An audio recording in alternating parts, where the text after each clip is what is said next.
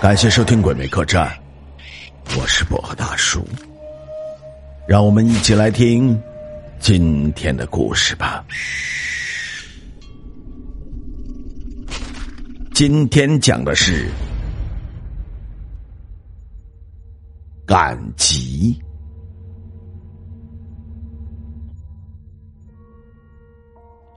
听说这个故事发生在解放的初期。那时候每个月只有固定的那几天有集市，所以这天人们也就早早的去赶集。这天，老杨头为了赶明天的大集，早早的就睡下了。家里的日需品都需要采购，还要拉点土货去集市上卖。不知道你们有没有过这样的经历？心里要是认为这件事情比较重要，第二天。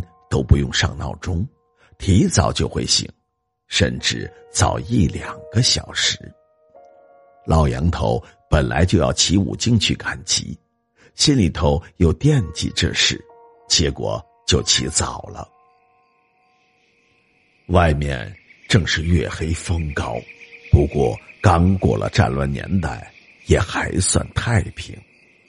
老杨头一心怕误了大吉，收拾好。牵着骡子就往乡里赶去，往乡里走有一条径路，穿过一片田地，有一个板桥，过了板桥再走个把小时也就到了。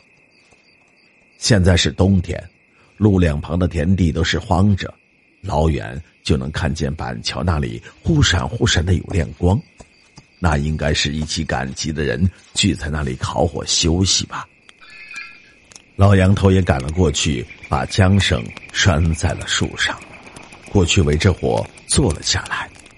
六个人围着火坐着，老杨头也拿出了干粮，跟火上烤了一烤，分给那五个人。那五个人也把自己的干粮分给了老杨头，结果带的都是烤白薯。老杨头吃完自己带的干粮，拿起他们给的烤白薯，一嘴下去，这烤白薯。不知怎么了，一点甜味都没有，还带着一股土腥味，简直是难以下咽。可看着他们一个个低着头，一直嚼着，看着吃的还挺香。老杨头越想越不对劲儿，这么半天他们一句话都没说，就是默默的在那吃着烤白薯。再仔细一看，这五个人竟然没有下巴。老杨头汗毛都炸了起来，他连滚带爬的拉着骡子就跑，一边跑一边回头看了一眼，那五个人竟然向他摆手再见。老杨头到了乡里，人渐渐的多了起来，也慢慢的放下心来。卖完了土货，购置了日需品，他直接去了一家娘娘庙里。庙里有一位白大姐，听说也是有点本领。白大姐听完老杨头的经历，让他带点纸钱，在遇见他们的地方烧了就没事了。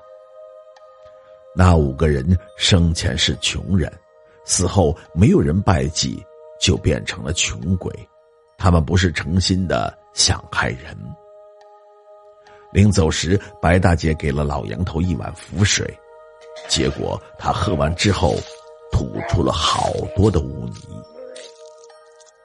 老杨头出来后，在大集上买了很多纸钱。他并不是因为害怕，而是他知道穷人的苦，人穷吃土，鬼穷吃泥都不容易。后来听说老杨头时来运转，捡了一个瓷碗，说是古董，卖了不少的钱。过上了富裕的日子。